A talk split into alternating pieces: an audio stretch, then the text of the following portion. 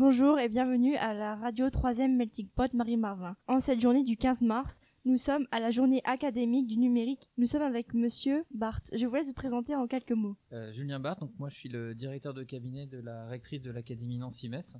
Et ben, j'ai fait un petit peu le lien entre euh, Madame la rectrice et euh, les services organisateurs de la délégation du numérique et un petit peu avec les partenaires extérieurs, euh, notamment les personnalités politiques qui vont intervenir demain à la, matinée de ce samedi, donc euh, grand public. D'accord. Et qu'attendez-vous de cette journée, de ces plusieurs journées qui sont organisées? Alors forcément, je suis un petit peu au courant puisque comme j'ai travaillé avec la délégation du numérique, j'ai pris toute la mesure de l'importance de ces journées. Alors parce qu'on va dire que c'est plutôt une problématique de d'échange euh, entre professionnels et de points d'étape sur tout- toutes les transformations et innovations pédagogiques en lien avec le numérique dans le domaine éducatif, euh, que ce soit on va dire de la maternelle à l'université pour faire simple. Et donc ce qu'on en attend, bah, c'est effectivement à la fois qu'il y ait des échanges entre les différents acteurs, euh, locaux, établissements, euh, départements, académies et même le national, puisqu'on a des référents nationaux qui sont là, sur toutes les transformations, les usages, euh, les données des élèves, finalement comment ça transforme le, monde éducatif. Donc aujourd'hui, on peut voir qu'il y a énormément de projets qui sont présentés. Est-ce que selon vous,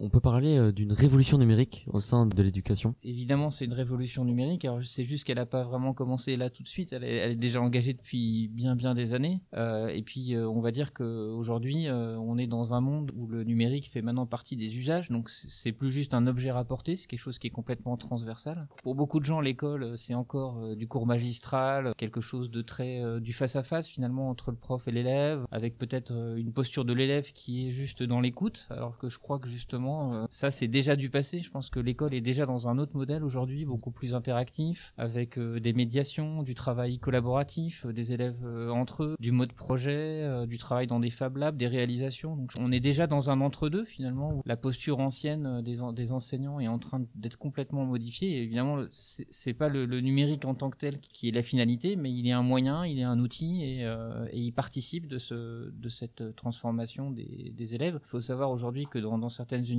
c'est pas encore tout à fait le cas en France, mais euh, notamment à l'étranger, les, enseignants ont déjà envoyé par avance leurs cours aux élèves et ils viennent en, étudiants ils viennent en cours juste pour euh, finalement en, mode travaux dirigés pour discuter ou préciser un point, mais le, cours euh, existe ailleurs, en dehors du, de l'enseignant, j'allais dire, et même de l'heure de cours à proprement parler. Et euh, donc c'est vrai que beaucoup d'entre nous, lycéens, collégiens et autres, auront ou avons déjà la chance de travailler avec tout ce numérique, tous ces outils qu'on met en place aujourd'hui.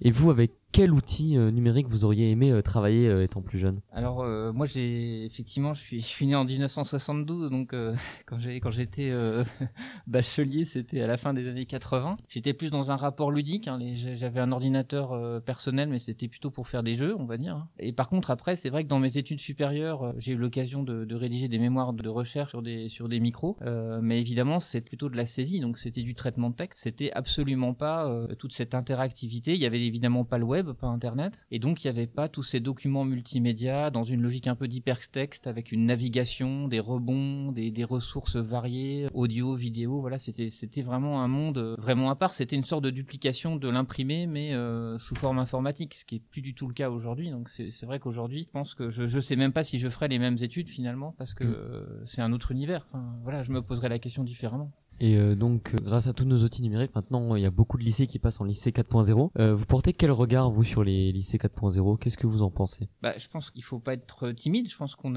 on est vraiment nous dans la région Grand Est et dans l'académie Nancy-Metz notamment un peu des, pionniers dans ce domaine. Donc je pense qu'il faut qu'on soit très très fier de ce qu'on est en train de, développer. Je crois que c'est d'abord une chance formidable pour les élèves qui vont tous avoir un équipement Donc euh, il y a une forme d'égalité euh, sociale euh, dans, dans l'accès au numérique. Il y a, je pense, le fait aussi, je dirais même un aspect tout bête qui est de dire que bah voilà, l'élève n'aura plus dans son cartable tous ses manuels, ses cahiers, etc. Donc il y a déjà quelque chose qui est très, on va dire une dimension un peu nomade. Et puis fondamentalement, bah, la relation entre le prof et l'élève va évoluer puisque forcément il va y avoir cet outil interactif qui se limitera pas juste à, à du contenu en PDF, mais qui va être quelque chose d'interactif avec une construction de l'élève, une étude de son parcours, la capacité à personnaliser son, travail et, pour l'enseignant à, cibler davantage où sont ses difficultés et au contraire ses, atouts. Donc euh, quelque chose de très euh, parcours individuel. Donc ça c'est vraiment un plus et je crois qu'on est on a vraiment la chance qu'avec la région Grand Est, on soit lancé dans cette expérimentation à très très grande échelle, puisque normalement d'ici 2021-2022,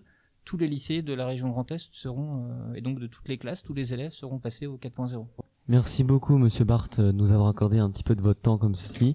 Nous vous souhaitons une bonne journée et nous vous Bonne disons à bientôt. merci. Au revoir. Au revoir.